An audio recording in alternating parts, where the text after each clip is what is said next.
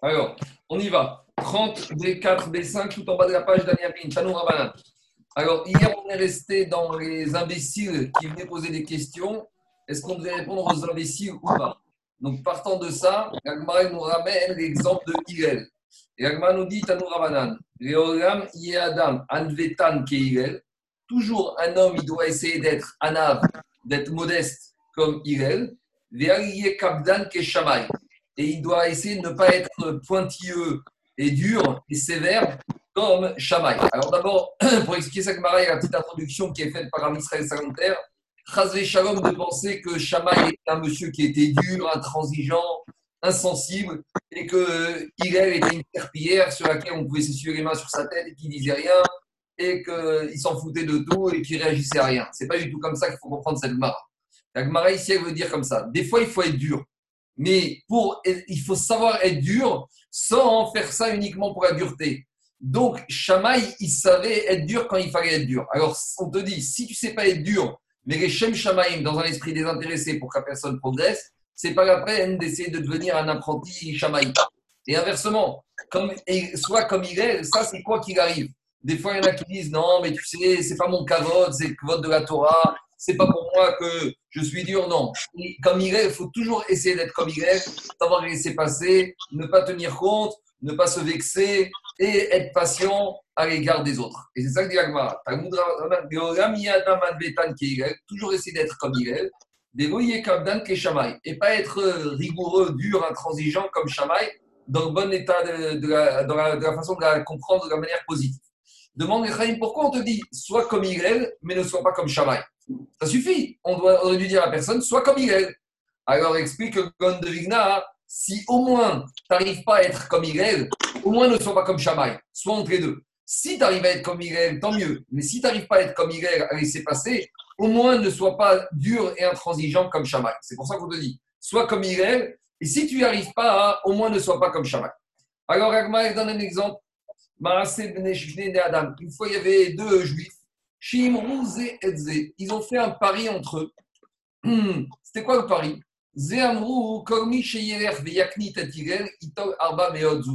Tout celui, un de nous, premier de nous deux, qui va arriver à aller chez Hillel et à l'énerver, alors il recevra de l'autre 400 zouz. Donc voilà un drôle de pari.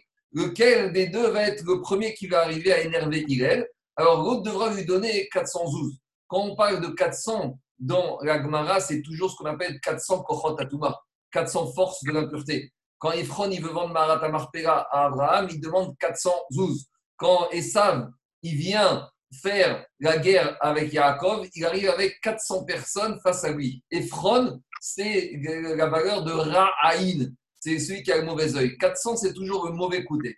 Donc ici, le mauvais côté de ces deux juifs qui voulaient énerver Hillel, et là, ils ont fait un pari. Le premier qui arrivera à embêter Hillel, alors l'autre devra lui donner 400 Amar Nitenu. Alors un des deux, il a dit Tu vas voir, moi je vais réussir à l'énerver. Oto Ayom Erev Shabbataya. Ce jour-là, on était vendredi après-midi. Et Rocho. Et Hillel, il veille de Shabbat, comme on a vu plus haut. Il y a une mitzvah de prendre une douche, un bain à l'eau chaude. Donc Hillel était en train de se faire nettoyer la tête. Donc, euh, ce juif-là, je voulais il a, attendu que, il a entendu qu'il était entré dans sa douche, que l'eau et à ce moment-là, il frappe à la porte de, sa maison, exprès pour être obligé que il va sortir, comme dit Marcha, c'est pour l'énerver encore plus, pour qu'il va sortir et qu'il va devoir être obligé de mettre son peignoir et de sortir les cheveux mouillés. Personne n'aime faire ça. Alors, Amar, et qu'est-ce qu'il a dit ce juif? Mikan Irel, Mikan Irel. Non seulement il n'appelle pas Rav mais il l'appelle d'une manière méprisante. Est-ce que est ici? Est-ce que est ici? Donc, il est dans sa douche, il entend qu'un juif le cherche. Qu'est-ce qu'il fait? Nitrataf, il met son peignoir ou son habit, et il sort à la rencontre de ce juif. Amaro béni, mais il lui a dit Mon fils, qu'est-ce que tu as, de quoi tu as besoin? Amaré, il lui a dit Sheela Yeshkirishol. Il lui a dit J'ai une grande question à te demander. Amaré, il lui a dit Shal béni, Shal. Il a dit Pose ta question. Alors, quelle était la question Grande question philosophique, idéologique, existentielle. Mipnema Rachien Shel Babrihim, c'est Galgalot. Pourquoi les Babyloniens, ils ont la tête totalement ronde? Donc voilà la question qui préoccupe ce juif-là, a priori, soi-disant, il fait semblant que c'est une grande question qui l'embête. Et il vient voir Hillel veille de Shabbat pendant qu'il prend sa douche. Donc, avec cette question imbécile, et à ce moment de vendredi après-midi, il pensait embêter Hillel. Et là, qu'est-ce qui se passe Au lieu que Hillel s'énerve, la mida de Hanava de Hillel, qu'est-ce qu'il lui dit? Amaré, béni, mon fils, chez l'Agdora Sha'alta. Tu as posé une grande question, une question fondamentale. Pourquoi? Et parce que c'est très important de savoir pourquoi les Babyloniens ils ont une tête ronde. Alors il lui a dit pourquoi ils ont une tête ronde. Parce qu'ils ont, les Babyloniens, des sages-femmes qui ne sont pas expertes, qui ne connaissent pas bien leur métier. Et au moment où elles font sortir le bébé du ventre de l'enfant, elles le manipulent mal. Est-ce que c'était les forceps qu'ils ont mal manipulé, je ne sais pas quoi. Mais en tout cas, avec des mauvaises manipulations, comme le crâne du bébé, il est, mou, donc il le manipule mal. Et finalement, ça donne des têtes totalement rondes. Voilà la réponse qu'il a donnée à ce juif qui voulait l'embêter. Alors, tous les farchim ici essayent d'expliquer c'est quoi cette question. Pourquoi il lui a dit une grande question que tu as posée Et d'autant plus que, qu'est-ce qu'on a dit hier? On a dit que quand un imbécile, il vient te poser une question bête, il ne faut pas répondre. Par contre, s'il te pose une question de d'ivret Torah, de parole de Torah, il faut lui répondre. Explique Ephraim que dans cette question, ici, il y avait quelque part une question de d'ivret Torah. Pourquoi? Parce qu'en fait, c'était une question ici des Mounars. Ce juif, il vient dire à Irène, si c'est vraiment comme on dit que tous les hommes descendent de Adam Arishon, alors Béhémet, tous les hommes devraient ressembler à Adam Arishon. Ici, maintenant, tu vois qu'il y en a certains, en l'occurrence les Babyloniens, qui ont une tête plus ronde que les autres, ça vous laisserait peut-être penser qu'il n'y avait pas qu'Adam Arishon au début du monde. Peut-être qu'il y avait d'autres hommes. Il y avait Adam Arishon, il y avait Adam Babylonien, il y avait Adam Iranien. Et c'est pour ça que maintenant, on a toutes sortes de physiques. Et quand il a entendu qu'il y avait une question ici de Emouna, alors c'est pour ça qu'il a pris le temps de répondre à ce juif. Et il lui a dit n'est pas de question d'Emouna, il n'y a pas de problème d'Emouna. Adam Arishon est unique. Le monde a été créé uniquement à partir d'Adam Arishon. Mais ici, on a un problème de technicité de ces sages-femmes qui ne connaissent pas bien leur métier. Et voilà, sois tranquille, tu peux rentrer chez toi pour Shabbat avec une émouna claire et nette. Bon, alors le juif, il s'en va. Qu'est-ce qu'il fait ce juif? Il a attendu et au bout d'une heure, il revient. Et à nouveau, il redérange Bon, Kanirek, il a déjà fini sa douche. Hazar Amar, il recommence avec cette légèreté. Est-ce que Higel est ici? Est-ce que Higel est ici? Alors, Nitata il s'est habillé, il est sorti à sa rencontre. Amargo lui a dit Béni, Matamevakesh, c'est qu'est-ce que tu veux? Quelle est ta question? Amaré Shere j'ai une question. Amaré Shag Béni, il lui pose ta question. Shag lui a dit Là, c'est plus une grande question, parce que c'est le même idée que précédemment. Quelle était la deuxième question? Mipnema Eneen Shem Tarmudian Trutot. Pourquoi les yeux des gens de Tarmodine, c'était une région là-bas en Babylonie, ils sont Trutot alors, plusieurs explications, c'est quoi Troutot Il y en a qui disent qu'ils sont tendus, il y en a qui disent qu'ils ont globe oculaire qui est, pas, qui est plus rond et qui n'est pas effilé, il y en a qui disent qu'ils ont une, une vue faible. En gros, il y avait une question à nouveau sur le physique des habitants de Tarmodian. Qu'est-ce qu'il répondait À Morlo, il lui a dit Beni Une grande question, c'est une question des Mouna. À nouveau, tu remets en cause l'idée que Adam Arishon était le premier homme et qu'il était tout seul. Il lui a dit ici, c'est à nouveau, c'est qu'un problème technique mi chez Darin Ben parce qu'ils habitent à côté des dunes de sable. Et comme dit Rashi, le vent, il y a des tempêtes de sable et qui rentrent dans leurs yeux. Et c'est à cause de ça que soit ils ont les yeux qui sont un peu différents au niveau de la forme, ils sont habitués à les fermer plus souvent, donc ça a modifié la physionomie de leur globe oculaire, ou parce qu'ils ferment souvent les yeux, ou s'ils ont les yeux qui sont affaiblis à cause de ce sable qui rentre dans leurs yeux. Donc, il lui a répondu calmement. Donc, à nouveau, le juif n'a pas réussi à énerver Hillel. Qu'est-ce qu'il a fait ce juif? Il a attendu à nouveau une heure. Chazar il a dit Mikanirel, Mikanirel. Est-ce que les gars, il a toujours pareil, Krato, il s'est vêti, il sort à sa rencontre. Amargo il lui a dit Béni, Matan Vakesh, c'est quoi ta question? Amargo il lui a dit Shera Eshkirishok. Amaré Béni, il lui a dit Pose ta question. Il lui a dit Sha'al, Mipenemar, Shera Afrikaim Rechavot. Pourquoi les Africains, ils ont des pieds très larges? Alors Amaré lui a dit Béni, Shalta, tu as posé une grande question, c'est une question des Mouna, toujours le même principe. Il lui a dit Pene chez Darin Ben Bitse Amaim, parce qu'ils habitent à proximité de l'eau, d'après Rachid. Et donc là-bas, c'est pour ça que qu'ils ont les pieds qui sont larges. Et Rachid donne une deuxième explication c'est comme ils marchent pieds nus, alors ils n'ont pas de chaussures. Et qu'est-ce qui fait que les pieds de l'être humain, ils sont pas trop larges, c'est parce qu'ils ont des chaussures qui maintiennent euh, la morphologie du pied telle qu'elle est. Mais dès qu'on n'a plus de chaussures, alors les pieds, ils peuvent s'étendre. Donc, c'est pour ça que les Africains ils reprennent à nouveau technique. C'est pour ça qu'ils ont les pieds larges. En tout cas, on voit que trois questions de même esprit des questions ont été posées à Israël pour l'énerver et Israël, il ne se met pas en colère. Amaro, alors le juif, il n'en peut plus, il est en train de perdre son pari. Il lui a dit à Israël, il lui a dit, tu sais, j'ai beaucoup de questions à te poser. Et j'ai pas envie de t'énerver, Israël. Alors, qu'est-ce qu'il a fait, Israël Il s'est assis devant ce juif. Amaro lui a dit, toutes les questions que tu peux avoir, pose, je t'écoute, j'ai tout le temps. Amaro lui a dit, le juif, quand il a vu qu'il n'arriverait pas, il ne réussirait pas à énerver Yigel, il lui a dit, Ataou Yigel, chez Corinne, Otran, Israël? Il a dit, c'est toi, Yigel, qu'on appelle le prince d'Israël. On parle de Yigel Azaken, le premier celui qu'on appelle Bet Yigel, qui a vécu à peu près 100 ans avant la destruction du deuxième temps. Alors Amaré béni, alors il lui a dit Amaré, il dit oui, c'est moi, Yigel. Amaré Imataou, il a dit ce juif, s'il y en a beaucoup comme toi, il a dit c'est toi, Goyarbouk et Motra Israël. Il a dit je prie qu'il n'y en ait pas beaucoup des gens comme toi dans le peuple juif. Amaré béni mitnema. Il lui a dit pourquoi tu ne souhaites pas qu'il y ait d'autres juifs comme moi? Je ne pas bien? Amaré lui a dit mi Il a dit parce qu'à cause de toi j'ai perdu Arba Meodzuz. Il a dit parce qu'à cause de toi j'ai perdu 400 zouz. Alors Amaré il lui a dit pourquoi? Et les Zahir Il lui a dit, quand il a compris pourquoi il avait perdu 412, il lui a dit fais attention, il faut être fait attention à tes projets. Il a dit ça valait le coup que tu payes 412 pour voir comment on doit se comporter dans la vie, qu'on doit être anav, qu'on doit être patient. il lui a dit ça vaut le coup que tu perdes et 412 et encore 412 et malgré tout, Irel ne va pas s'énerver.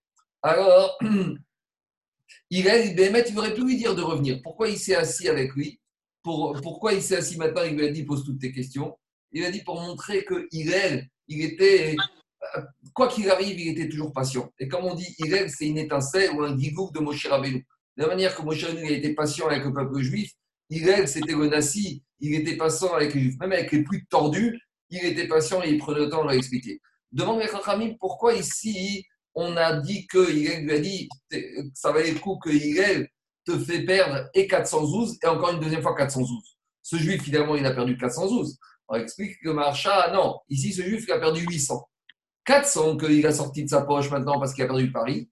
Et encore 412, c'est au coup d'opportunité. Parce que s'il avait gagné son pari, il aurait gagné 400. Donc s'il avait gagné son pari, il aurait eu 400 de plus. Et maintenant qu'il a perdu, non seulement il a perdu le coût d'opportunité de ses 400 euros, mais en plus, il doit sortir maintenant 400 euros de sa poche. Et c'est pour ça qu'il lui a dit, Higel, à cause de Higel, malheureusement, tu as perdu 400 et 412. Il y a des questions ou on continue? Bon, c'est des histoires, hein, c'est pas compliqué. oui, moi j'ai une question. J'ai une question. Oui.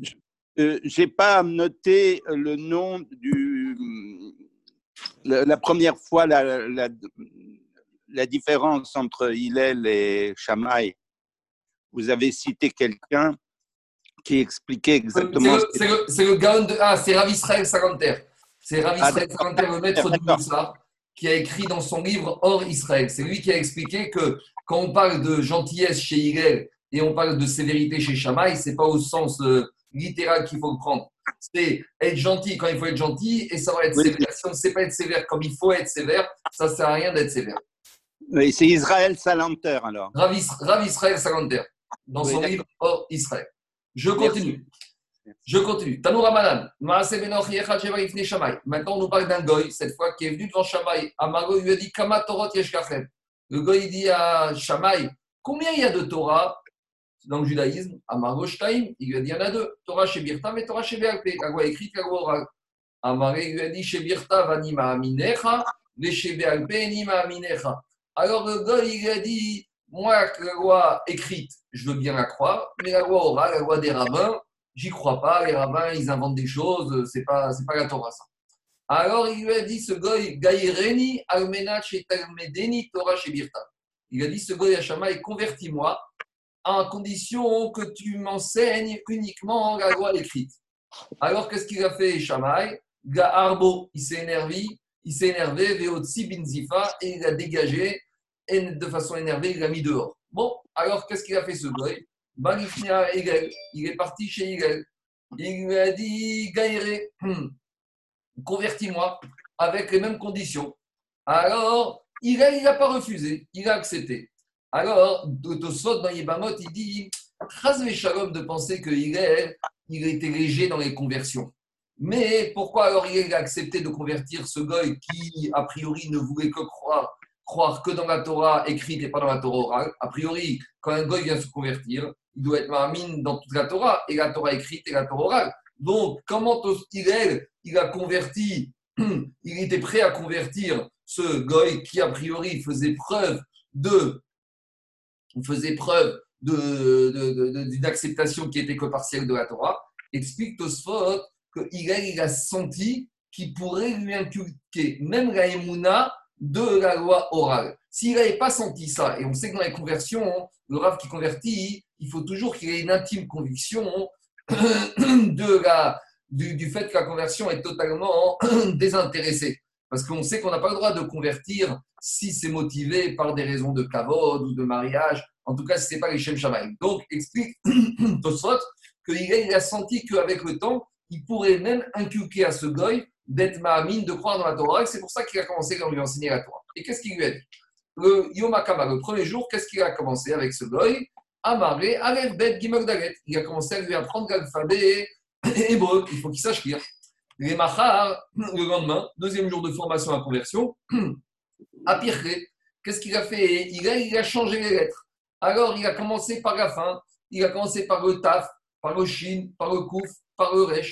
Première explication. Amaré, ou Amartiachi. Il lui dit, mais je comprends pas. Hier, tu m'as enseigné dans l'ordre avec Bet Gimok Dalet. Aujourd'hui, tu m'enseignes dans un autre ordre. Amaré, il lui a dit. De la même manière que hier, tu m'as fait confiance, aujourd'hui, tu dois me faire confiance. Donc, il lui a dit, si tu me fais confiance, ça veut dire que tu crois dans la Torah chez VLP. Donc, si tu crois dans la Torah chez VLP, voilà, il a réussi à le convaincre que même la Torah chez VLP, elle est d'essence divine. Et c'est comme ça qu'il a été convaincu. Et donc, finalement, il avait besoin, il avait besoin de passer par là, mais avec le temps, il avait eu raison de voir chez ce goy qui finirait par être Mahamine, même dans la Torah chez BLP. Et Chachamim disent qu'on voit de là qu'on a toujours besoin d'un Chacham, la Torah se fait par transmission, par enseignement. On ne peut pas apprendre tout seul. On a besoin d'un Rav qui va commencer à t'apprendre. Sinon, ce n'est pas un limoud sérieux qui peut se retrouver, qui peut faire preuve d'une fragilité chez la personne. Non seulement chez les convertis, mais même chez les Bnei Israël. Deuxième histoire. On a une deuxième histoire avec un goy, Sheba Gifne Shamay, à nouveau qui est venu devant Shamay. Amaré lui a dit Gaïreni Armena Chetigmedeni Koratora Kurak Shaniomed Al Regel Achat. Il a dit Apprends-moi toute la Torah alors que je me tiens sur un seul pied. En gros, vas-y, je vais tenir sur un pied quelques secondes et quelques secondes, tu vas m'enseigner toute la Torah. Ça suffira comme temps pour apprendre toute la Torah. Qu'est-ce qu'il a fait Shamaï On a dit les Kabdan, d'un Be'amat Abinyan. Shamaï, il était maçon. Et vous savez, les maçons, ils ont la barre de, de, de niveau. Alors, il a pris cette barre de niveau et il lui a donné un coup, et il l'a dégagé, et il lui a mis dehors. Demande les Chachamim pourquoi il a pris la barre du maçon, pourquoi il a pris cette règle du maçon pour le frapper et pour le faire sortir de la pièce? Explique Chachamim que Shama, il a voulu donner un enseignement. Il a dit de la même manière, quand tu es maçon, tu construis un mur. Tu peux avoir mille pierres. S'il y a une pierre qui n'est pas droite et qui est à la base du mur, la pierre, eh ben, tout le mur, il risque de tomber. De la même manière, dans le Limoud Torah, s'il manque un élément, si un élément qui n'est pas stable, si les idées ne sont pas claires, on peut apprendre beaucoup d'enseignements, on peut étudier beaucoup, on peut connaître beaucoup de choses, mais si à la base les fondations elles sont pas solides et elles sont pas clairement établies, alors eh ben, tout ce qu'on a appris risque de s'effondrer. C'est ça qu'il a voulu dire. Si tu as déjà une question comme ça, alors ça sert à rien de t'enseigner parce que finalement, un jour ou l'autre, finira par s'écrouler comme le mur qui est mal construit. C'est pour ça que l'Agma nous dit qu'il a pris la règle de maçon pour le mettre dehors. Alors, qu'est-ce qu'il fait ce goy lorsqu'il se retrouve dehors de chez Shamaï il va chez Irel. Alors, il lui a dit Gaïré, il lui a dit convertis-moi. Amaro, à condition que je me. Vas-y, enseigne-moi toute la Torah et je vais me tenir sur un pied. Amaro lui a dit c'est ça. Ce que toi tu n'aimes pas, ne le fais pas à ton ami. Donc, alors le gars il lui a dit c'est ça toute la Torah? Il lui a dit Zoï Torah Kula. Il a dit voilà, ça c'est toute la Torah. C'est basé sur l'enseignement de Rabbi Akiva. Amar Rabbi Akiva, Ve'afta Gadol Batora, Ve'afta Kamocha. Tu aimeras ton prochain comme toi-même. Ah, il lui a dit, le dit, mais c'est tout. Alors il lui a dit, Veidar, le reste, Pirouchaï, Zir, Gmor. Le reste, c'est des explications. Va et étudie. Mais d'abord, première chose à savoir, c'est ce que tu n'aimes pas qu'on te fasse, ne le fais pas à ton ami. Et Rachid explique que pourquoi il a dit ce qu'on n'aime pas, ce que tu n'aimes pas qu'on te fasse. Rachid donne comme exemple, tu n'aimes pas qu'on te vole ton bien, tu n'aimes pas qu'on te prenne ta femme, tu n'aimes pas qu'on te fasse des dégâts. Alors tout ça, ne le fais pas. Mais pourtant, demande Khamim, mais dans la Torah, ça, c'est que ce qu'on appelle Ben Adam Lachavero. Il y a toute une partie qui est les mitzvot entre l'être humain et Kadosh Baruch Pourquoi il ne lui a pas parlé de tout ça Il est? Alors explique Baal Shem que celui qui est compris dans les mitzvot entre un homme et son prochain, forcément, il va être shalem aussi dans les mitzvot entre un homme et Akadosh Baruch Pour être shalem dans les mitzvot entre Akadosh Baruch et l'être humain, il faut d'abord être complet dans les mitzvot entre un homme et son prochain. Autre remarque que font les pourquoi ici, il lui a pas dit clairement tu aimeras ton prochain comme toi-même. Pourquoi ici, il lui a dit ce que tu aimes pas, ne le fais pas. Alors, explique les Chachamim que contrairement aux Juifs, les Goïms, ils n'ont pas des mitzvot en commun. Nous, les Juifs, on a des mitzvot en commun, on a besoin des autres pour faire Kaddish, on a besoin d'être dix pour faire Kaddish, on a besoin d'être trois pour faire Zimoun. Donc nous, on a l'habitude d'être en commun, on a l'habitude de faire attention à l'autre, on a l'habitude d'aimer l'autre, on a besoin de l'autre. Comme on dit quand Israël, Arevim, Zérazé. Tous les juifs ont des garants les uns des autres. Pourquoi? Parce qu'un juif tout seul ne peut pas faire toutes les mitzvot de la Torah. Moi, je ne peux pas faire les mitzvot du Kohen, le Kohen ne peut pas faire les mitzvot du Lévi. Donc on a besoin tous les uns des autres. Donc chez nous, cette notion de Ve'aftal et Hakamocha, elle est plus facilement compréhensible. Tandis que chez Goïm, quand tu leur dis ce que tu n'aimes pas qu'on te fasse, ne le fais pas à l'autre, chez eux, chez eux c'est quelque chose qui est plus facilement compréhensible. Et c'est pour ça que, comme celui-là, il était encore goy, c'est pour ça qu'il lui a dit ça de cette manière-là. Et c'est pour ça qu'il a utilisé la forme négative. Je continue. Alors, des fois, les goïms, ils ne comprennent pas trop, alors il faut dire en sens inverse, de façon contraire, c'est cette manière-là qu'ils vont mieux comprendre. Troisième histoire. Une fois, il y avait un goy qui passait derrière une synagogue ou un milieu d'études. Les Shama Sofer Shayomer. Et il a entendu le professeur qui citait le verset de la paracha de Tetzavé. Et là-bas, le paracha de Tetzavé, on parle de quoi? Des habits du Kohen Gadol. Il y a marqué dans la paracha de Tetzavé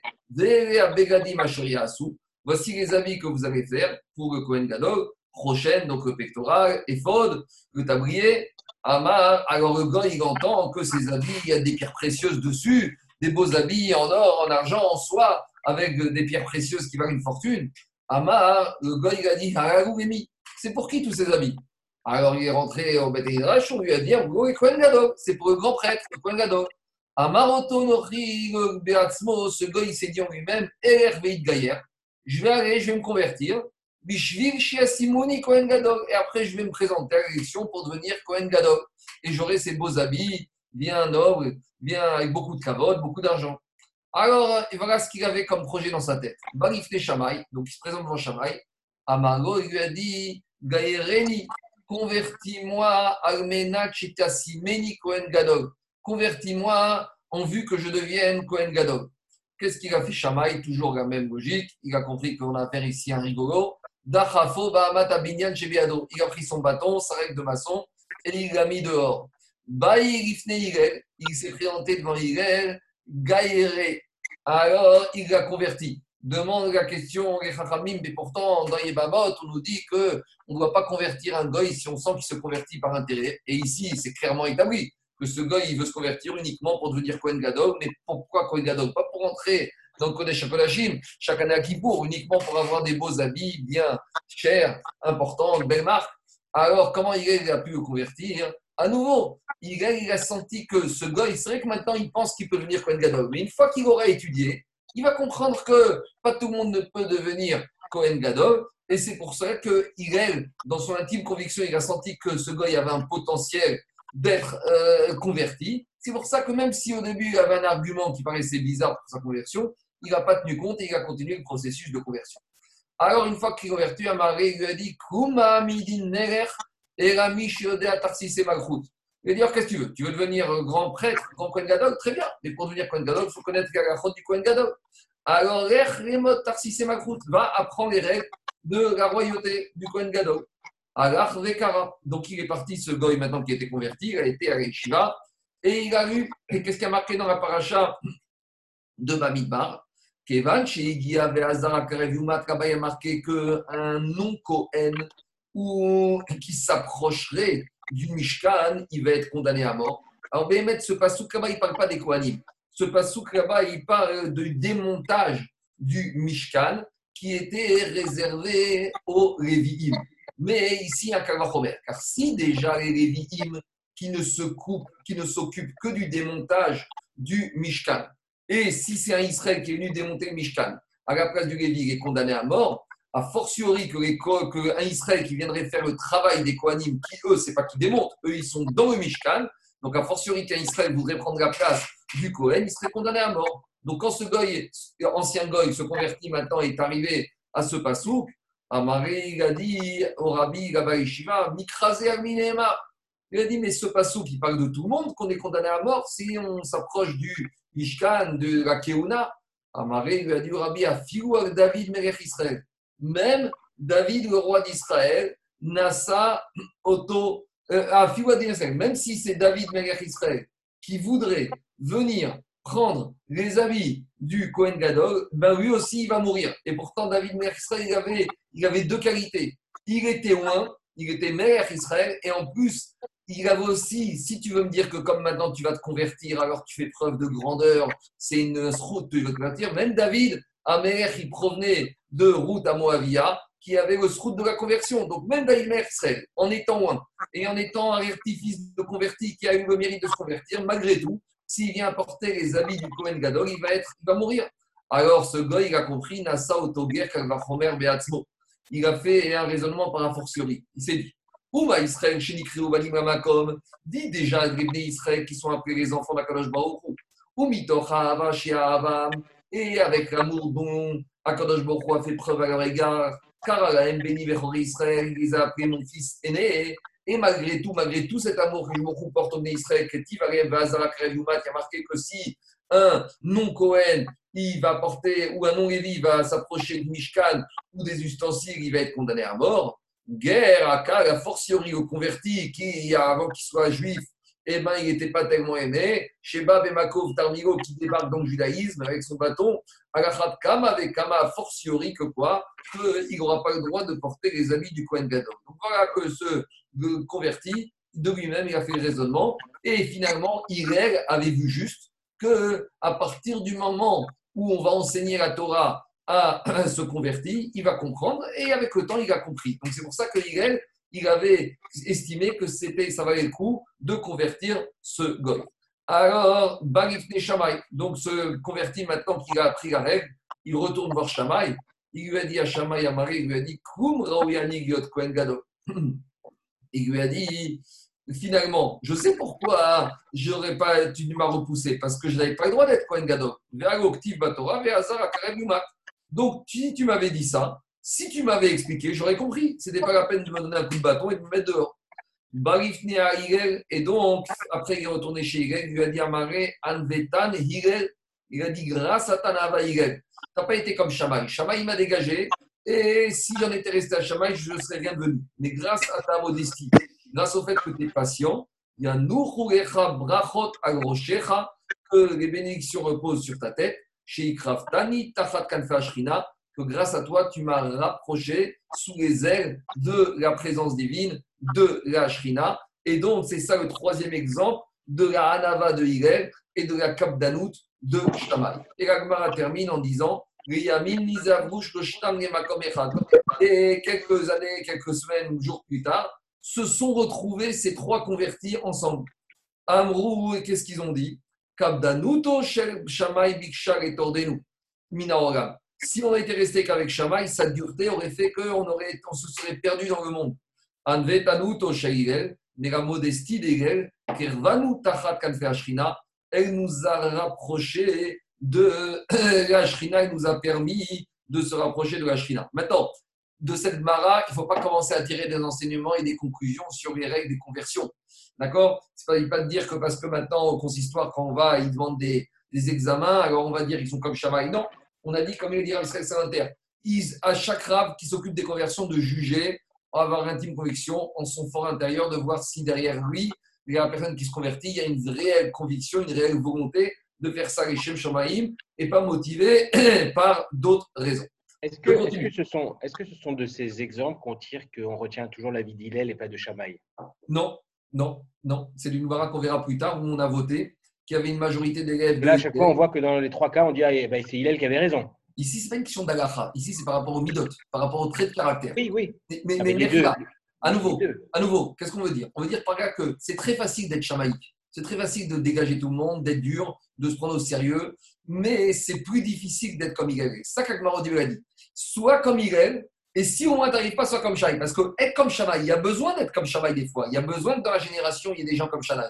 Mais être comme Shamaï, il faut être au niveau d'être comme Shamaï. C'est tellement facile d'être comme Shamaï, c'est tellement facile d'interdire et de dégager tout le monde.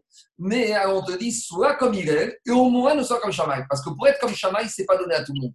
Être Shamaï, on a déjà dit, Shamaï, c'est de Shamaïm. C'est dans le ciel. On sait que les Atidgavo dans les temps futurs, on tranchera peu la comme Bethilel, mais comme Shamaï. Shamaï, c'est la rigueur absolue. Est-ce que sur Terre, très peu de personnes sont capables d'être au niveau de Shamaï Ce n'est pas une critique contre Shamaï, au contraire, c'est l'éloge de Shamaï. Shamaï Migashon, Shamaï, qui est dans le ciel. C'est bon? J'ai un peu la question? Oui, mais s'il vous plaît, je pense que plutôt que de rigueur de Shamaï, il faut parler de responsabilité. C'est sûr. Parce que, rigueur, c'est justement ce que dit euh, euh, Raph Salanter, c'est que c'est de ne pas être un faux chamaï, c'est-à-dire de, de, de, se de se prendre pour chamaï en, en étant Exactement. rigoureux. C'est la responsabilité. Alors, alors Kapdan, responsabilité. On continue. Amaresh Kakish. Puisqu'on a commencé à parler de, hier on a parlé de la Hirat de la crainte du ciel, vient Resh Kakish et il va nous ramener un verset qui parle justement de l'importance de la crainte du ciel. Et il nous ramène un verset qui se trouve, qui se trouve dans le prophète Yeshaya Isaïe. Alors, qu'est-ce que dit le verset? Le verset, il dit comme ça. Maïdirti, il y a marqué Veaya emunat itecha chosen yeshuot chochma va darat. Quelle est la traduction littérale de ce verset? Alors, si je traduis littéralement le verset, il veut dire comme ça La confiance de ton temps et la force du salut sont la sagesse et le savoir, la crainte d'Hachem est dans sa réserve. Bon, si on traduit littéralement comme ça, on ne comprend pas tellement qu'est-ce que veut nous dire le prophète Alors, on va, on va essayer d'expliquer. Emuna seder zraim. Quand on peut parler de confiance, on parle du seder zraim. On sait que dans le la Mishnah, la Mishnah est divisée en six tomes. Le premier tome nous parle de toutes les règles agricoles. Donc, Emuna, c'est le livre de l'agriculture, des règles, des halachot concernant l'agriculture. Pourquoi? Parce que quand un monsieur il sème des graines, il faut qu'il ait la émouna de comprendre que quand je me retrouve va lui faire sortir des fruits de ces graines, des, récoltes de ces graines qu'il a ensemencées. Demande Ramoshe Feinstein, mais pourtant le goy aussi il sème, donc a priori il a une émouna. Non, le goy quand il sème, il se dit je sème, mais peut-être ça va sortir, peut-être ça va pas sortir. Tandis que le juif quand il sème, il a émouna complète qu'il est sûr que ça va sortir. Ça c'est émouna. Itecha, quand on parle de moment, et, moment, Zé Seder Moed, ça fait référence aux deuxième partie du Chas Mishnah qui parle des fêtes. Zé Seder Moed, ça c'est le deuxième tome qui parle des fêtes. Pourquoi on parle de Moed au singulier et pas Moadim? Alors il y en a qui veulent trouver une allusion pour nous dire que Icar, c'est ceux qui font un jour de fête. Quand il y a Moed au singulier, c'est qu'il y a un jour de fête, ça c'est c'est la quintessence de la fête, c'est quand on est en Eretz Israël qu'on fait un jour de Yom Tov. Voilà, on a un Israélien avec nous, même s'il est là, tu vas faire un jour de Yom Tov, mais nous en France, on va faire deux jours. On n'est pas encore à Moed, on est encore à Moadi. Troisième, Chosen, c'est la résilience, la force. Zé, Seder, Nashim. C'est la descendance, c'est la transmission. Il y en a qui disent, c'est ce qui nous permet, lorsqu'on est marié, on, nous permet de ne pas avoir des mauvaises pensées. Donc, ça nous éloigne du Yetzerara et ça nous donne le courage pour avancer. Yeshuot, c'est la réussite financière, Nezikin. C'est le quatrième tome des Mishnot qui parle des dégâts, qui parle de la responsabilité financière, monétaire. Donc, lorsqu'une personne il connaît bien les règles de ne pas faire de dégâts, de responsabilité, alors il a de la puisqu'il ne dégravite pas son argent. Chokhmat, quand il parle de la sagesse, c'est Seder Kodashim, parce que pour accéder au cinquième tome de Mishtayot Kodashim, qui parle de tous les korbanot, il faut avoir beaucoup de sagesse. Les korbanot, c'est la partie la plus compliquée à, comprendre. Vedarat, et ça c'est le sixième tome des Mishtayot, Seder Tarot, c'est ce qui parle des règles de pureté et d'impureté. Ça, pour comprendre bien les nuances de pureté et d'impureté, il faut avoir Da'at. Da'at, c'est encore plus que Chokhmah. Chokhmah, c'est la sagesse. Da'at, c'est le discernement. Donc voilà, il nous a donné le programme, le prophète Yeshaya dans son verset. Et avec tout ça, qu'est-ce qu'il a dit à la fin de tous ces enseignements?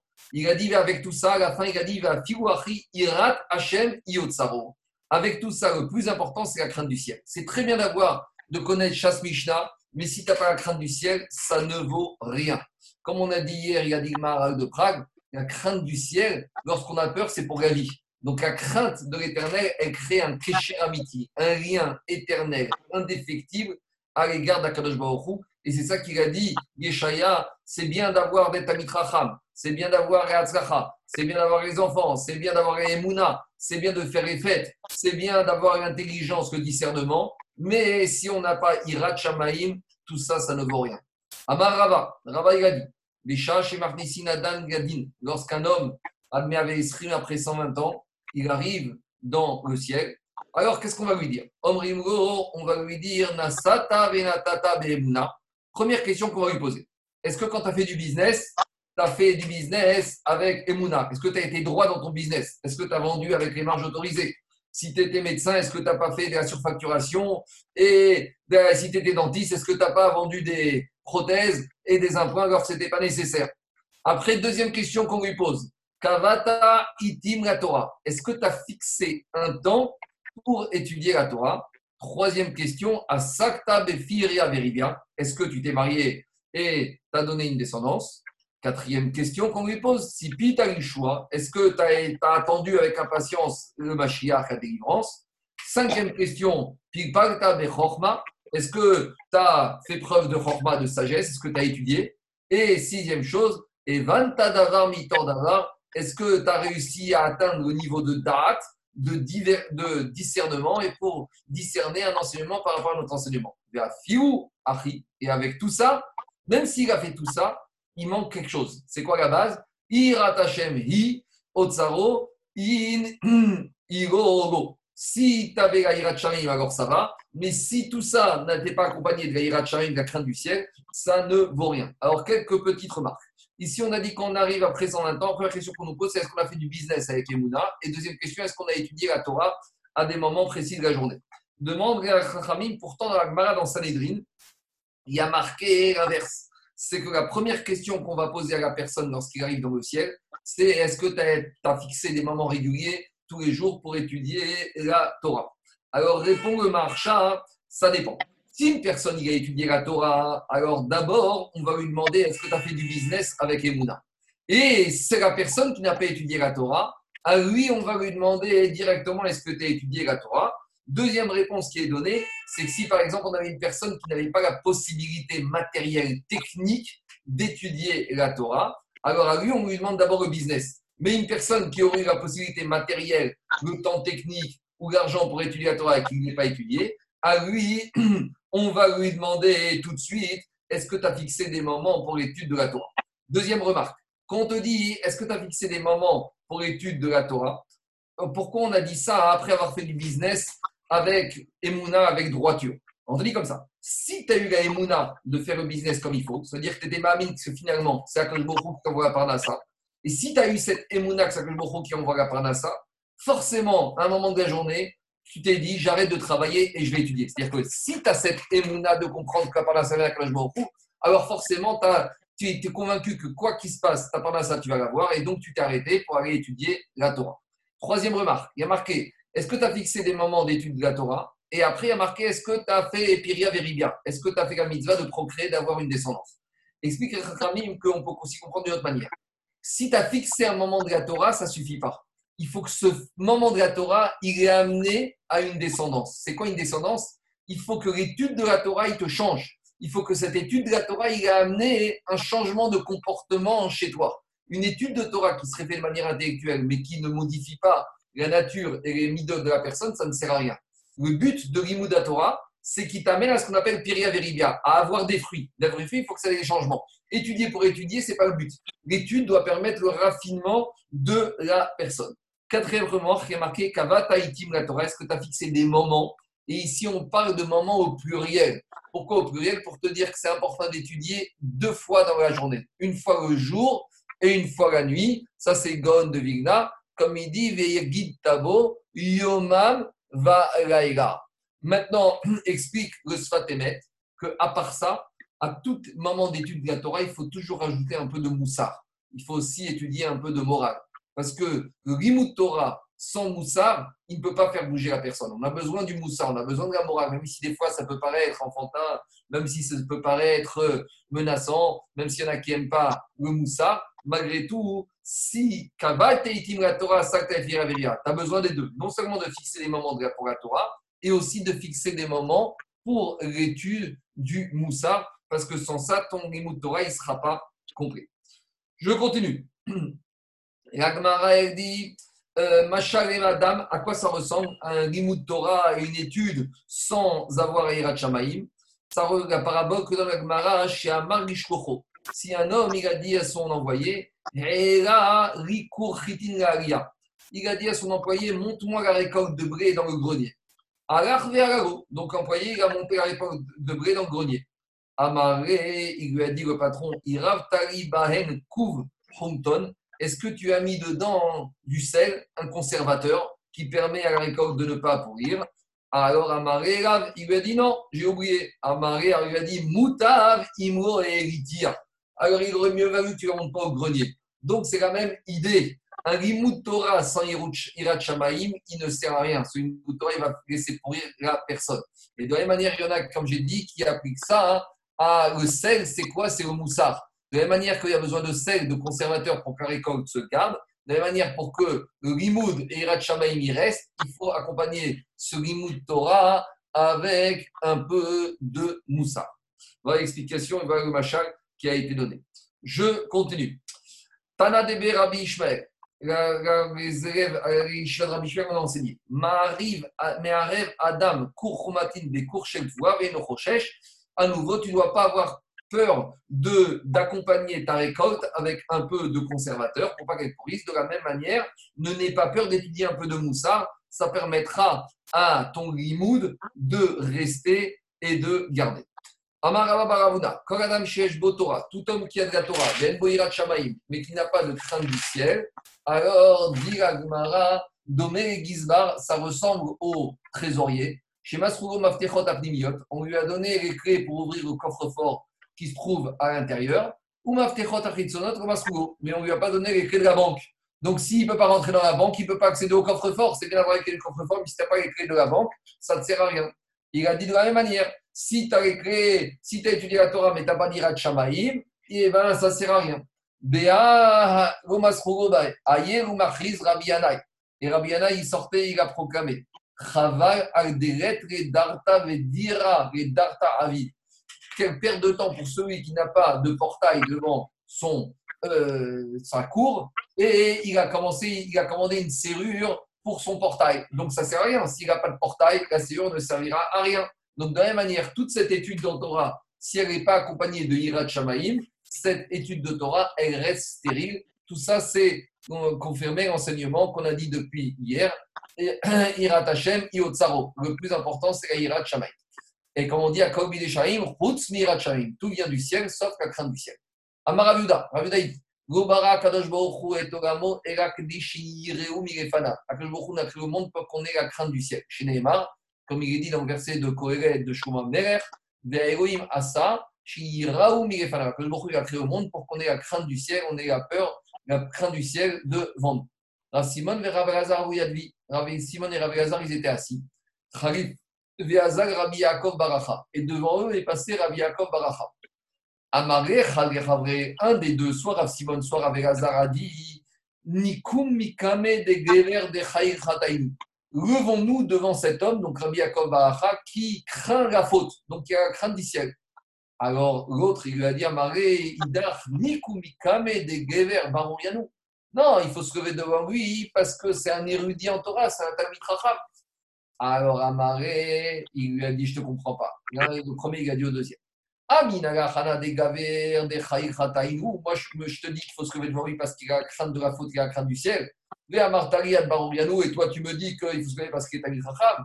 Fortiori que la crainte du ciel, c'est plus important que la chorma. C'est bien la chorma, mais ça ne suffit pas. D'être un Rachab, si il a Chamaïm, ça ne vaut rien, comme on a dit. Donc, quand je te dis qu'il faut se lever devant, devant lui parce qu'il a la crainte du ciel, j'ai tout dit, ça suffit, il n'y a pas besoin de rajouter autre chose.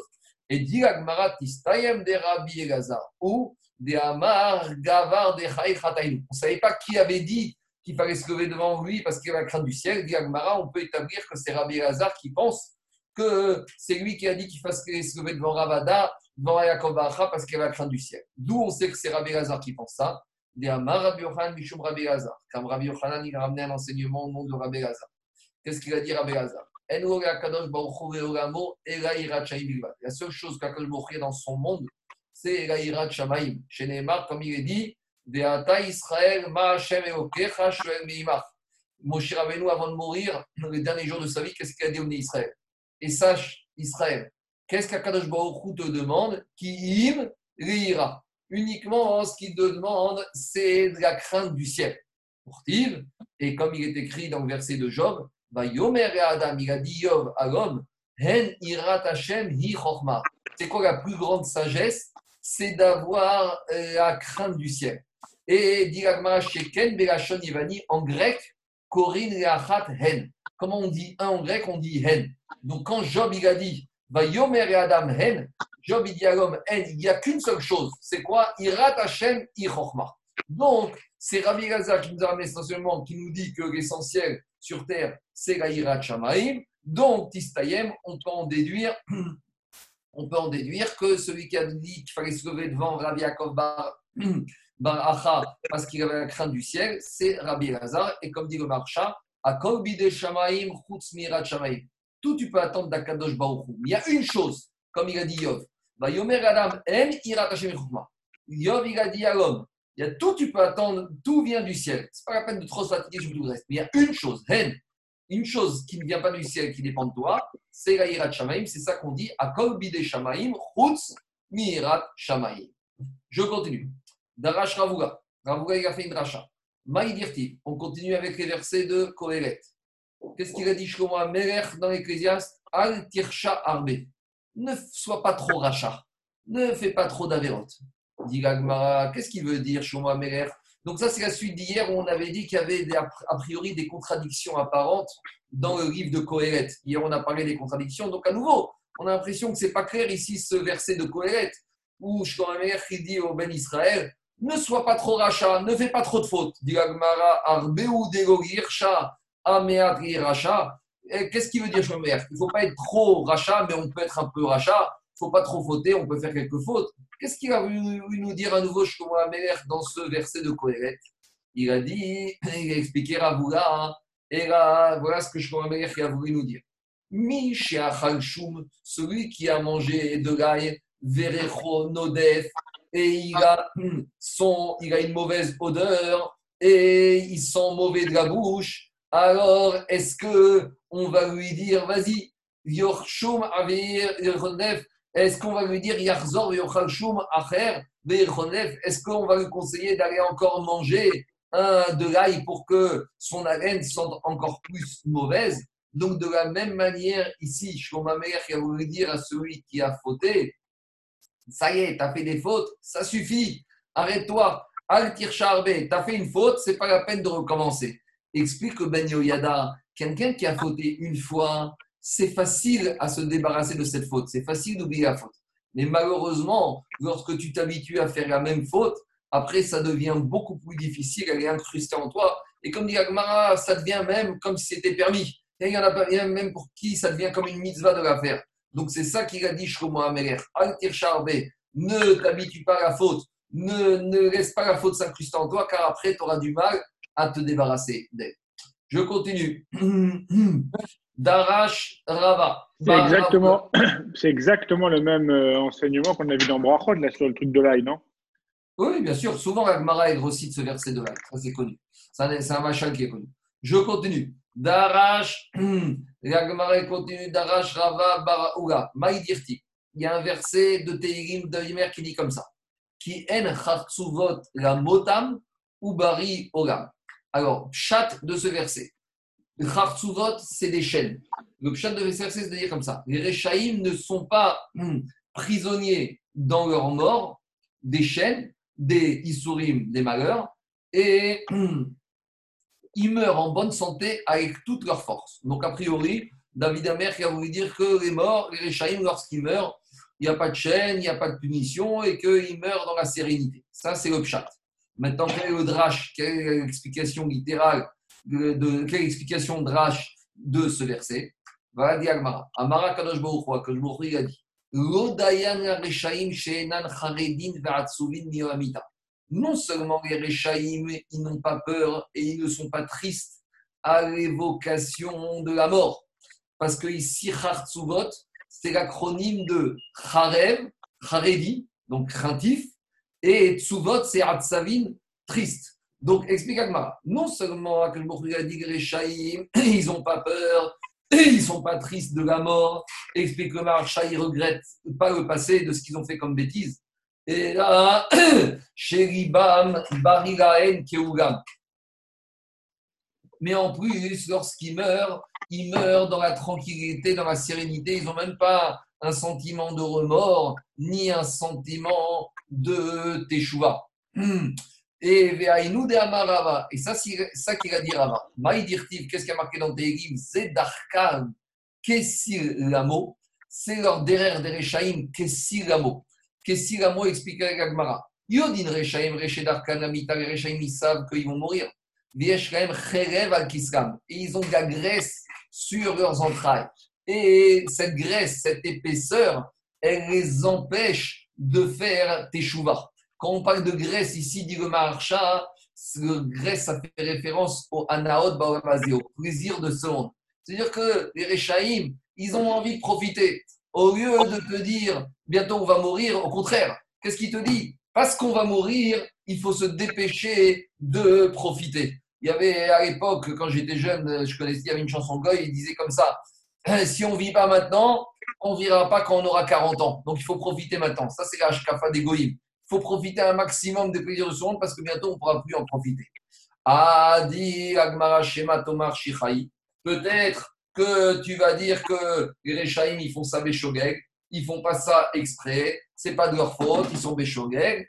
Alors dit Agmara, qu'est-ce qu'il a dit David Amer dans la fin du verset? Talmud Omar, Befiem Irtsusera. Non, ils ont fait avec Ratson.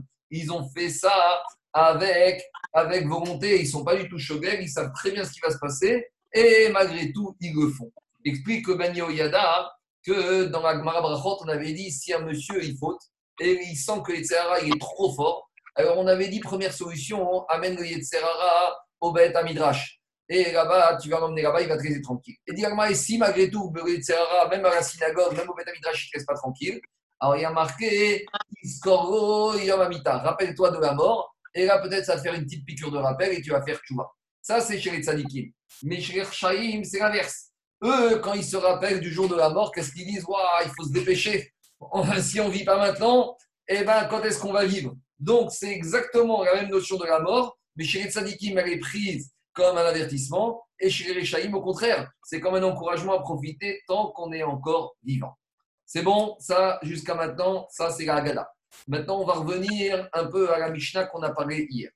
Donc, on a fini pour l'instant aujourd'hui avec, avec la Haggadah. Et maintenant, on va revenir à Mishnah d'hier. Dans la Mishnah d'hier, qu'est-ce qu'on avait dit? On avait parlé d'un monsieur qui viendrait à éteindre la bougie jour du Shabbat. Et on a dit comme ça on a dit Si on éteint la bougie par rapport à un malade ou par rapport à un danger de mort, il n'y a pas de problème. Par contre, on avait dit si on éteint la bougie parce qu'il veut économiser l'huile, ou parce qu'il veut économiser la mèche, ou parce qu'il a peur que l'ustensile dans lequel brûle cette mèche va se casser. Alors on a dit dans tous ces cas de figure, il est khayab, il a transgressé Shabbat. Pourquoi? On avait dit qu'on pense que le Tana, il pense, il est attribué à Rabbi Uda. Et Rabbi Uda, il a dit que même si Shabbat, j'ai fait un travail, n'est pas positif, mais malgré tout, ça s'appelle un travail et j'ai pas le droit de faire ça Shabbat. Ça, c'était la chita de Rabbi Uda. Mais après, on a un troisième, deuxième avis qui s'appelle Rabbi aussi. Et qu'est-ce qu'il a dit Rabbi aussi Rabbi aussi, Poter Bekugan, Pecha. Lui, il te dit si j'ai éteint la mèche parce que je voulais économiser l'huile, je n'ai pas transgressé Shabbat. Si j'ai éteint la mèche parce que j'ai peur que l'ustensile va se casser, je n'ai pas transgressé Shabbat, je pas de Korban Khata. Mais si j'ai éteint la mèche pour en faire du charbon de bois, c'est-à-dire pour la roussir et pour l'améliorer, là j'ai transgressé Shabbat. Alors, on veut comprendre Rabbi aussi comme qui il pense. Donc, à nouveau, j'ai expliqué hier que dans toutes les transgressions de Shabbat, il y a une marcoquette entre Rabbi Ouda et Rabbi Shimon. Quand je fais un travail qui n'est pas positif pour lui-même, d'après Rabbi Ouda, malgré tout, ça s'appelle un travail et j'ai transgressé Shabbat. Et d'après Rabbi Shimon, ça ne s'appelle pas une transgression de Shabbat. Alors maintenant, on veut comprendre Rabbi aussi comme qui il pense. Parce que Rabbi aussi, il fait un mixte. Quand j'éteins la bougie à cause de lui ou à cause du verre, ça passe mais je euh, j'ai pas transgressé Shabbat, je n'arrive pas à format Khatat. Mais quand j'éteins la bougie pour roussir la bougie, là j'ai transgressé Shabbat. Alors de deux choses l'une, soit il pense comme Rabbi Houda, soit il pense comme Rabbi Shimon. Alors demande Agmara. C'est clair ou je réexplique la question de Est-ce que c'est clair ou je reprends? Est-ce qu'il y a des questions? Il y a des questions? Non. ouvrez le micro, Anthony. Ouvrez le micro. Est-ce qu'il y a des euh, questions Je continue si ce n'est pas clair. Il y a des questions C'est bon. Non, c'est bon, c'est bon. C'est bon. Alors j'y vais. Demande Gagmara. Rabbi aussi, Keman Svirare. Rabbi aussi, comme qui il pense? I, que Rabbi Ouda Svirare, si, il pense comme Rabbi Ouda que quand même, même quand je fais un travail qui n'est pas à but uniquement à destination positive, à il devrait dire que même quand j'éteins la bougie, la mèche, pour économiser l'huile ou pour économiser le verre, même dans ce cas-là, s'il pense comme Rabbi Ouda, eh ben, Rabbi aussi aurait dû dire qu'on a transgressé Shabbat. Veik et Rabbi Shimon Svirare. Et s'il pense que Rabbi Shimon, qu'un travail comme ça, qui n'est pas fait dans un but positif, qui est fait que pour éviter quelque chose, s'il pense qu'un Rabbi Shimon, je n'ai pas transgressé Shabbat, même sur l'extinction de la mèche, il aurait dû être dispensé de la transgression de Shabbat. Alors on ne comprend pas. Rabbi aussi doit penser soit 100% comme Rabbi Uda, soit 100% comme Rabbi Shimon. Alors dit Gagmara, Attends, excuse-moi, excuse-moi, on n'avait pas dit que la Mishnah c'était Rabbi Uda si, alors justement, mais à la fin, il y a Rabbi aussi. Alors, forcément, il est relèque avec Rabbi aussi. Donc je comprends pas alors, pourquoi, alors pourquoi, pourquoi il dit que pourquoi il est Rabbi aussi ne te dit qu'on est chayav que sur la mèche et on n'est pas chayav quand on éteint la mèche pour éviter la, la, consommation d'huile ou de peur que le verre fasse se casser. On il pense comme Rabbi Uda, il devrait être d'accord avec lui à 100%. Oui, d'accord, mais notre alors, pense comme Rabbi Shimon, alors je ne comprends pas la question. Mais et pourquoi il dit qu'on est chayav sur mèche Donc il pense comme Rabbi Uda, donc il n'est pas cohérent. Sur mèche, il pense comme Rabbi Houda et sur les deux autres, il pense comme Rabbi Shimon. Ça ne va pas. Soit il pense 100% comme l'un, soit il pense 100% comme l'autre. Sauf s'il fait, s'il nous explique un chidouche. Mais pour la mèche, il a donné, il a donné une raison. Il connaît chez Osapecha. Alors justement, justement, justement, justement, on va voir. On va voir. Dis, mais, mais dis l'Agmara comme ça. Non, mais il n'est pas, obligé de penser à 100%. J'entends pas. Il n'est pas obligé de penser à 100%. Alors, comme là, vous avez raison. On va Agmara va expliquer pourquoi il ne pense pas à 100% comme Rabbi. Laissez quelques lignes, Agmara va nous expliquer exactement la pensée de Rabbi aussi. Alors, dit Agmara, En fait, il serait d'habitude, c'est vrai, il pense comme Rabbi Ouda. Cependant, Rabbi aussi, sur un sujet, il pense différemment. C'est quoi? Des kassavar, Rabbi aussi, soter almenat rivnot komo ave soter almenat rivnot shiromim komo ou ave soter. Explication. Parmi les travaux de la Gemara, de, du, on sait que les, transgress, les travaux, les 39 travaux interdits du Shabbat, on les apprend de la, les 39 travaux qui ont été nécessaires pour l'édification du Mishkan. Maintenant, pour l'édification, la construction du Mishkan, il y avait aussi besoin de démonter le Mishkan. Donc, là-bas, on apprend la mélacha de sauter, de démonter, de détruire. Alors, c'est vrai que d'habitude, c'est vrai que d'habitude, puisque quand la Torah parle de transgression du Shabbat, elle parle d'une mélacha machachet, d'un acte positif. Donc, devant, on apprend que normalement, tout acte destructeur ne constitue pas une transgression de Shabbat. Donc, si on dit comme ça, si on dit qu'un acte destructeur n'est pas une transgression de Shabbat, comment l'acte de démonter, de détruire, peut être assimilé à une transgression de Shabbat? De la même manière, comment l'acte d'éteindre peut être assimilé à une transgression de Shabbat? Alors, dis moi comme ça. Quand je détruis pour reconstruire au même endroit, ça ne s'appelle pas une destruction, ça s'appelle un acte positif. Mais si je détruis pour reconstruire un autre endroit, là, c'est une destruction pure. De la même manière, lorsque je déchire un tissu pour recoudre dessus, ça s'appelle un acte positif. De la même manière, lorsque j'éteins une mèche pour la roussir, pour en faire un charbon de bois, ça s'appelle un acte positif. Alors, il te dit comme ça, maintenant, Rabbi aussi, on va expliquer. Je reprends. Quand ça va Rabbi aussi, sauter, almenat, bim, komo, ave, sauter. Lorsque je démonte pour, ou détruis pour construire au même endroit, ça s'appelle un acte positif, même si au début, ça passe par une étape négative. Par contre, sauter almenat livnot shirobim komo. Par contre, lorsque je détruis un endroit pour ne pas reconstruire au même endroit, là, c'est un acte purement négatif. Donc, quel rapport avec chez nous? Lorsque j'ai. Rabbi aussi, il te dit comme ça. Lorsque j'éteins la mèche pour la roussir, pour en faire du charbon de bois, comme il dit dans la Mishnah, c'est un acte destructeur, mais qui est positif, puisque le but, c'est que la mèche, quand je vais rallumer, elle va mieux s'allumer. Tandis que lorsque j'éteins la mèche pour économiser l'huile ou pour économiser le verre, ce n'est pas un acte qui entraîne une conséquence positive, puisque maintenant, cette huile, je vais m'en servir ultérieurement dans un autre endroit, ou le verre, je vais m'en servir dans une autre configuration. Donc, ça ne s'appelle pas que je vais reconstruire au même endroit. Donc, il te dit de la même manière, quand je ne reconstruis pas au même endroit, c'est un acte uniquement négatif. Éteindre la mèche pour récupérer l'huile et l'allumer après ailleurs, ou le verre récupérer ailleurs, ça s'appelle un acte qui est purement négatif. C'est pour ça qu'il pense que dans ce cas-là, on n'a pas transgressé Shabbat. Par rapport à ça, Marie Rabat, Rabat lui dit, mais je ne comprends pas. Mirde, comme final et on, verra plus loin à la page 49 que tous les travaux interdits du Shabbat, on les apprend, on les apprend des travaux qui ont été faits pour l'édification du Mishkan. Ve'atam, et là-bas, quand on apprend l'acte de détruire, c'était de démonter le Mishkan. Pourtant, quand on démontait le Mishkan, Soter, Almenat, Rivnot, Shirobim, Komo, on le démontait pour le reconstruire dans un autre endroit. Donc tu vois que même quand je détruis pour reconstruire dans un autre endroit, ça s'appelle malgré tout détruire. C'est un acte, une transgression de Shabbat.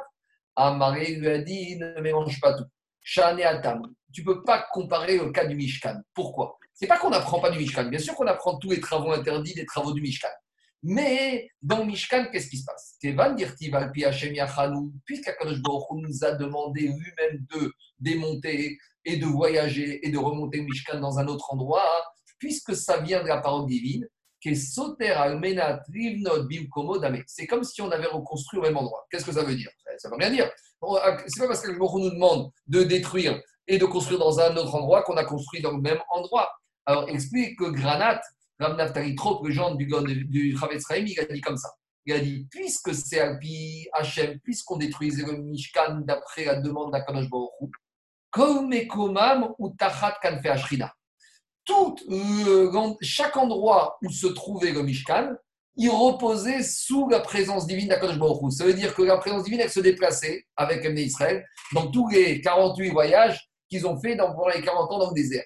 Ça veut dire que chaque endroit où on était, c'était le même endroit. Parce que comme dans chaque endroit, il y avait une présence divine au-dessus, ça veut dire que c'est le même endroit qui se déplaçait dans différents endroits. C'est pour ça que par rapport au Mishkan, ça ne s'appelle pas détruire et reconstruire dans un autre endroit, c'était détruire et reconstruire au même endroit. Et c'est pour ça que, comme Rabbi aussi l'apprend, comme tous les autres du Mishkan, donc, à quelles conditions s'appelle détruire un acte positif si je reconstruis au même endroit? Si je construis dans un autre endroit, c'est un acte négatif. Ça, c'est la première façon de comprendre Rabbi aussi. Maintenant, il y a une autre façon exactement l'inverse.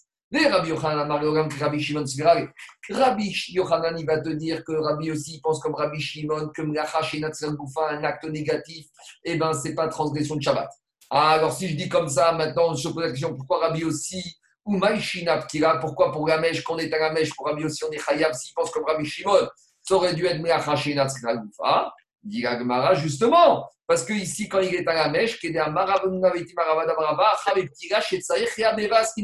on parle qu'il a été à la mèche pour la roussir. Donc, si c'est pour la roussir, il y a un but positif. Et dans ce cas-là, même Rabbi Shimon, il dira qu'on est Khayab. Donc, Rabbi aussi, il pense comme Rabbi Shimon à 100%. Et même Rabbi Shimon, dans ce cas-là, on est à la mèche pour la roussir, il y a un acte positif. Et dit Rabbi Shimon modé. Parce que même dans ce cas-là, Rabbi Shimon, qui d'habitude dit il sera, d'accord qu'on est Khayab, des et Takelmana, parce qu'on a fait un acte de réparation, un acte positif. J'ai amélioré ma mèche parce que quand je vais la rallumer, elle va mieux brûler. Et dire à Yochanan, j'ai une preuve qu'il faut dire comme ça des mots de la Mishnah. C'est Rava qui dit sur Rabbi Yochanan, comme il a dit Eric. Qu'est-ce qui a marqué dans la Mishnah? La mèche qu'on a éteinte, pourquoi pour Rabbi aussi on est Chayav? Parce qu'il a éteint chez Pecham, il a éteint pour en faire du charbon de bois, donc pour la roussir. Alors qu'on aurait pu écrire Vero Katane mi pene Pecham. Si on avait écrit parce que la mèche, elle devient du charbon de bois, là on n'aurait pas pu déduire qu'il fait ça pour que ça devienne du charbon de bois.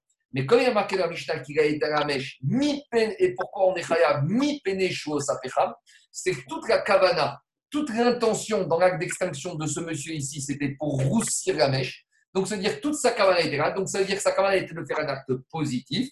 Et c'est pour ça que dit Rabbi Yohan que même Rabbi Yoshimon, et par conséquent, même Rabbi aussi qui pense tout, comme lui tout le temps, même Rabbi aussi sera d'accord comme Rabbi Shimon, c'est un acte positif qu'on est chaya. Donc, on a deux façons de comprendre Rabbi aussi. On a une première façon de comprendre Rabbi aussi qui faisait, qui disait que Rabbi aussi pensait comme Rabbi Houda dans deux cas, mais dans le troisième cas, il était chorek avec lui pour les raisons qu'on a dit. Et on a l'avis de Rabbi Yohan qui pense que Rabbi aussi, il pense dans tous les cas comme Rabbi Shimon, il est totalement cohérent avec lui. Voilà, on laissera Mishnah pour demain. Rendez-vous à midi. Est-ce que maintenant, s'il y a des questions, Anthony, ouvre le micro, je peux rester un peu quelques minutes pour répondre aux différentes questions s'il y a des questions. Ouvre le micro, Anthony. Ouvre le micro, Anthony. Khazak à tout le monde. Rendez-vous demain à midi. Oui. Moi, j'ai